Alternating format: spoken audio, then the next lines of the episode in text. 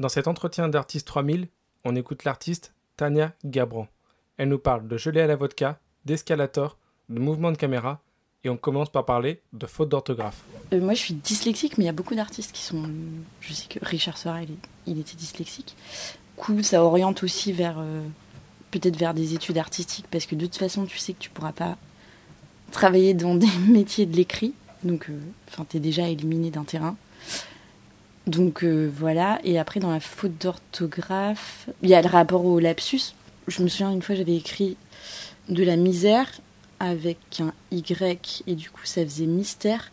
Et j'avais un prof qui avait trouvé ça magnifique parce que bon ça parlait de mai 68 et de la misère en, en milieu étudiant. Et du coup misère devenait mystère. Enfin, et du coup il y avait ce rapport un peu poétique au langage. Et après je sais pas, je pense qu'aussi il y a un rapport euh, presque mal poli si tu fais une faute d'orthographe, c'est que tu es. T'as un rapport où tu n'arrives pas à te mettre du point de vue de l'autre pour comprendre ce que toi-même t'as écrit. Et t'as un rapport un peu mal poli qui pourrait être un peu interrogé. Enfin, je sais pas. La première vidéo que j'avais fait, c'était une performance que j'avais réadaptée en vidéo. Et dans le côté de la performance, le fait que le texte en français euh, ne soit pas pérenne, parce qu'on le dit et il passe, faisait que j'avais pas de problème avec utiliser le français. Et ensuite, une fois quand je me suis, quand je me suis dit que mes vidéos allaient être projetées en boucle dans un espace d'exposition, c'est comme si le sens, parce que c'est ma langue natale, allait envahir tout l'espace, y compris si c'était des expositions euh, de groupe ou des choses comme ça. Et c'est comme si j'avais besoin de mettre un peu de distance avec le texte et le sens. Et en même temps, euh, j'aime bien par exemple, quand je fais un montage, d'avoir un rapport entre la voix, euh, c'est presque une relation tripartie. T'as la voix, t'as le texte et t'as l'image, et ensuite je vais jouer entre ces trois éléments euh, pour créer ça. Et je pense qu'il y a aussi effectivement ce rapport euh, bah, au cinéma que j'ai pu regarder, qui est enfin, le- le- les classiques hollywoodiens sous-titrés, etc., etc. Ce qui m'intéresse aussi de passer par l'anglais, c'est qu'il y a plein de mots qu'on utilise en français qui nous font vraiment référence au champ des nouvelles technologies. Par exemple, quand je dis en euh, a cloud, je pense pas directement à un nuage, mais je pense à l'outil. Et du coup, j'aime bien toutes ces histoires de traduction. Pour moi, elles apportent aussi des, ré- enfin, des questionnements sur comment notre, notre langue va finalement euh, enfin comment la langue va être transformée avec des mots anglais, enfin ça, ça existe depuis très longtemps, mais comme c'est souvent dans un champ, euh, enfin là précis des nouvelles technologies, enfin ça m'intéresse de déplier un peu une espèce de poétique qui pourrait euh, euh, être en jeu là-dedans. Après je peux le faire aussi de manière, enfin c'est juste intuitif et c'est plus en y réfléchissant que je peux. Mais il y avait aussi par exemple dans la soupe, euh, je disais que ça nous met en mouvement. Et c'est en anglais, c'est euh, put in motion. Et du coup, il y a aussi un rapport au cinéma. Enfin, en fait, c'est comment, finalement, entre, avec le jeu des traductions et en, étant, en discutant avec des gens, je peux aussi prolonger euh, les rapports qui se tissent euh, entre les éléments. Enfin, j'essaye. En fait, j'aime bien fabriquer des objets. Et je suis carrément. Enfin, je suis un peu geek. J'ai fait une espèce d'énorme enceinte euh, bah, qui était plutôt bien faite, euh, mais avec euh, bah, pas mal de trucs de la couture parce que c'était recouvert de moquettes. Ça faisait peut-être presque maroquinerie. Et j'aime bien cette idée de, de l'objet hyper fini, assez design, que j'essaye de. Enfin, que je fais en couture en fait. Au bout d'un moment, ton propos artistique, pendant deux semaines, tu t'en fous, tu veux juste faire un truc euh, hyper propre, euh, type maroquinerie, nanana, et un- ça te libère un peu la tête, quoi. Euh, mais en plus, c'est- ce que j'aime bien, c'est que comme un peu comme en couture, l'idée c'est que tu vois pas le geste. Enfin, ça doit être. L'idée c'est de produire un truc plus ou moins industriel, mais en même temps avec des moyens euh, bah, pas du tout industriels. Et comment tu fais pour qu'on voit le geste sans voir le geste et t'effacer un peu aussi de ça? Et en même temps, tu produis un truc qui ne sert à rien ou n'a pas d'utilité ou est complètement disproportionné. Euh, ce qui m'intéresse aussi, c'est pourquoi des vidéos dans un espace d'exposition et du coup un moyen de d'interroger ou de questionner ou juste de mettre en scène ces vidéos-là, ça passe aussi par le mobilier. Et en plus, euh, comme il y avait un rapport presque euh, film de genre ou un peu un peu typé comme ça dans mes vidéos, j'avais envie de le rejouer dans les objets, euh, de le rejouer dans les objets de monstration. Et puis j'aime, enfin de toute façon, je pense que notre rapport il est, euh, on passe tout le temps de petits écrans à des grands écrans, enfin et dans la journée en fait on, on côtoie plein de tailles d'écrans différents dans plein de positions différentes. Et du coup, c'était un peu l'idée de, bah, de réintégrer ça aussi euh, de manière euh, plutôt naturelle dans le champ de l'exposition, parce qu'en fait, c'est ce par quoi on passe dans nos journées. Enfin. Ouais, je dirais ça. Après, il y a aussi, dans les le dernier projet que j'ai fait, l'écran il devenait vraiment transparent et on voyait les gens derrière. Et du coup, il y avait aussi ce. Enfin, je me suis. Enfin, là, j'ai envie de me poser la question de l'envers de l'image. Parce que on va arriver sur des technologies où les écrans pourront être translucides de, enfin, à moindre coût. Ou... Ça faudrait que je vérifie quand même. Euh, et du coup, euh, j'aime bien cette idée de qu'est-ce que, qu'est-ce que l'endroit et qu'est-ce que l'envers d'une image. Et en général, c'est le sous-titre qui peut donner ou le texte qui va donner euh, la direction de l'image. Et du coup, j'aimerais bien travailler à des projets où l'endroit et l'envers, grâce à la 3D, peuvent être permutables. Et je, c'est hyper, c'est vraiment des intuitions, mais je pense que si une image projetée n'a ni endroit ni envers et qu'on joue là-dessus, pour moi, ça déplace presque des questions philosophiques de l'image sans que j'en ai euh, pour l'instant vraiment les clés. Mais dans cette idée, je pense, je pense que j'ai un peu envie d'explorer ces pistes-là. Ou même euh, bah, dans la dernière, le fait que les, le public, enfin, on dit public, oui, on dit encore public, doit passer derrière le rideau et du coup, ils sont, on voit leurs jambes avant, enfin, du coup, on est inclus aussi. Bah, c'est une, pour moi, c'est une espèce de mise en condition, quoi. Un peu comme on fait des exercices avant de faire du sport, peut-être. Enfin, c'est un peu une histoire de réincarner euh, notre rapport, euh, peut-être peut-être de sacraliser aussi, d'une certaine manière, mais dans une logique de qu'est-ce que c'est que l'attention et comment euh, tu prépares une attention en fait. Enfin, c'est pas que j'essaye, c'est que j'arrive pas à faire des vidéos longues. Du coup, je fais des formats plutôt courts jusqu'à 6-7 minutes. Du coup, généralement, je considère que c'est regardable en entier, puis après que chacun fait ce qu'il veut. Quoi. Dans les vidéos que je fais aussi, c'est des. Enfin, il n'y a pas de début et il n'y a pas de fin. Du coup, évidemment, tu peux rentrer n'importe quand dans l'histoire.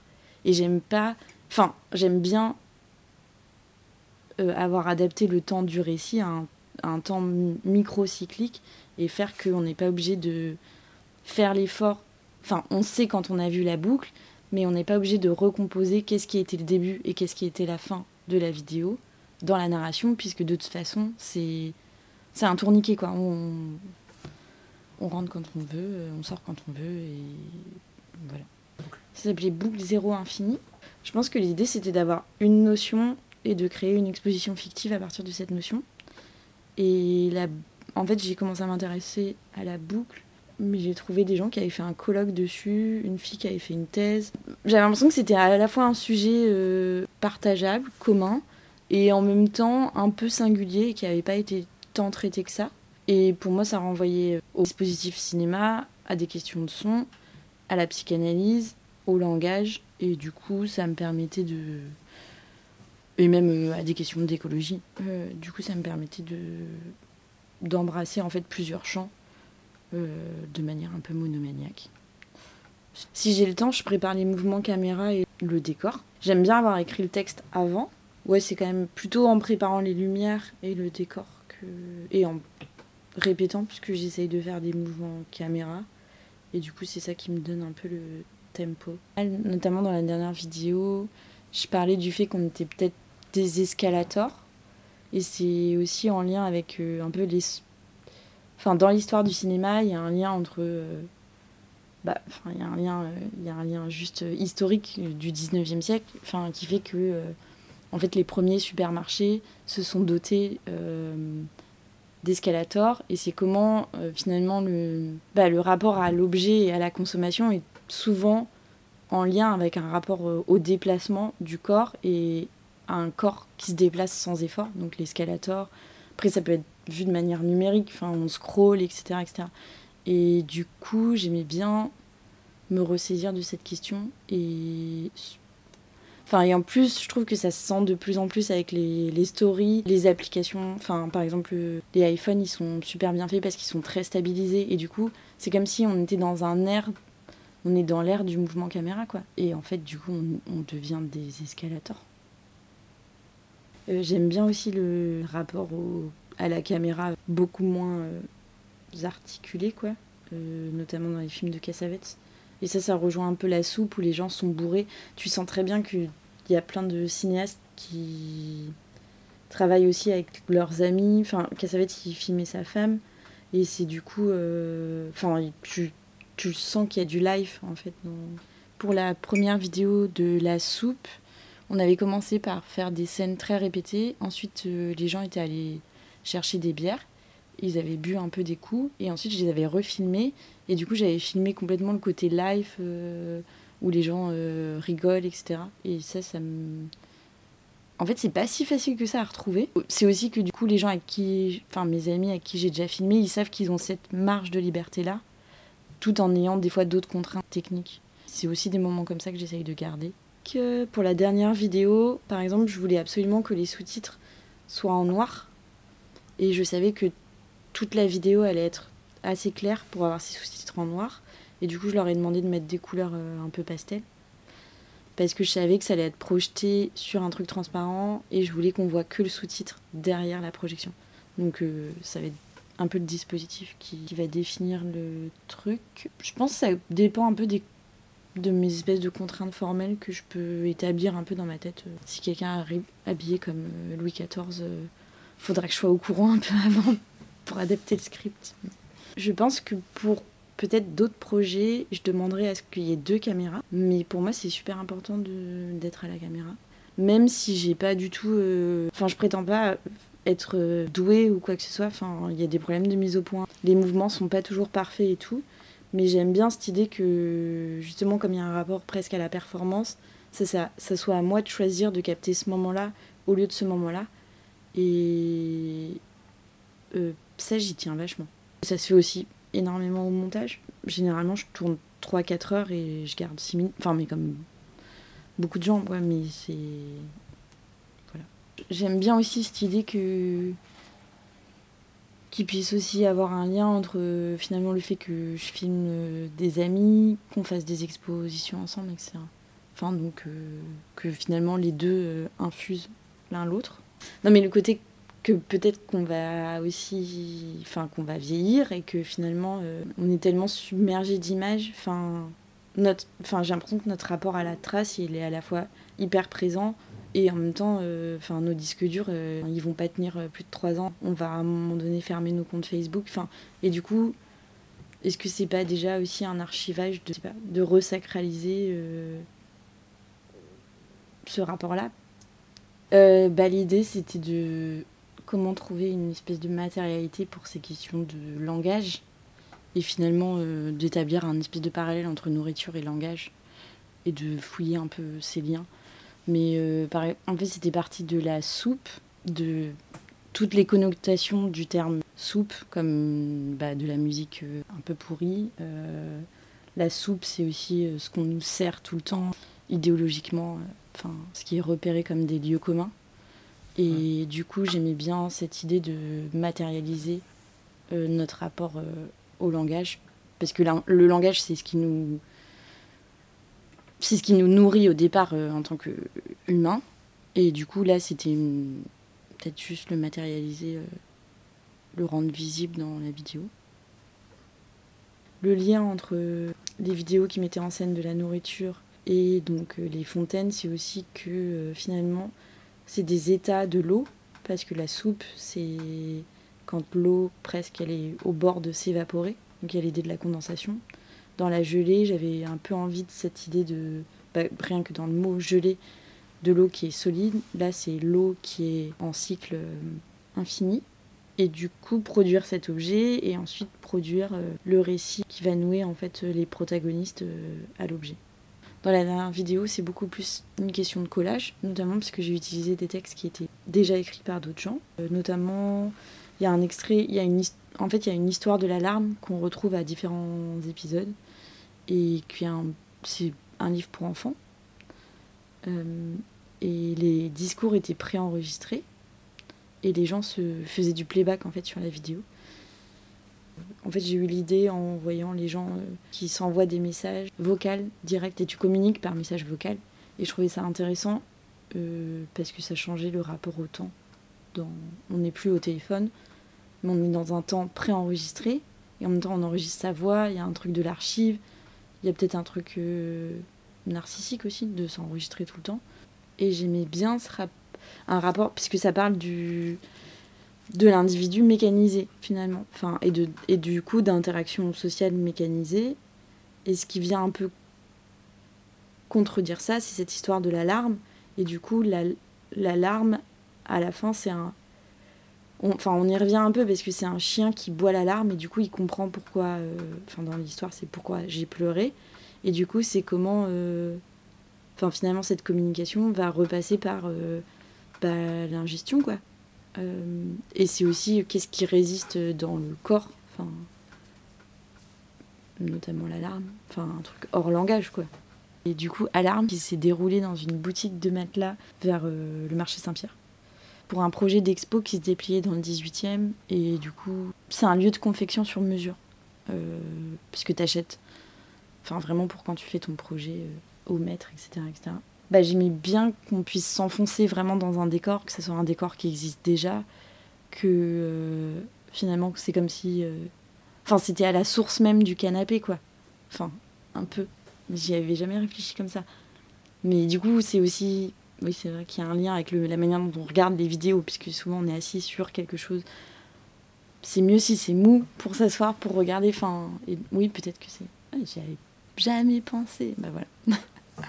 C'était aussi des questions d'ordre colorimétrique et tout. Je pense que j'avais l'intuition de qu'est-ce qui allait faire reflet dedans et que c'est justement, enfin en fait, c'est un magasin qui vend des matériaux qui sont tous de la même couleur et du coup il y a une espèce de peut-être une, une indifférenciation. C'est comme si on rentrait dans un magasin qui vendait que du gris. Enfin ça arrive assez peu et du coup ça permet une espèce d'abstraction euh, dans ce rapport-là, je pense.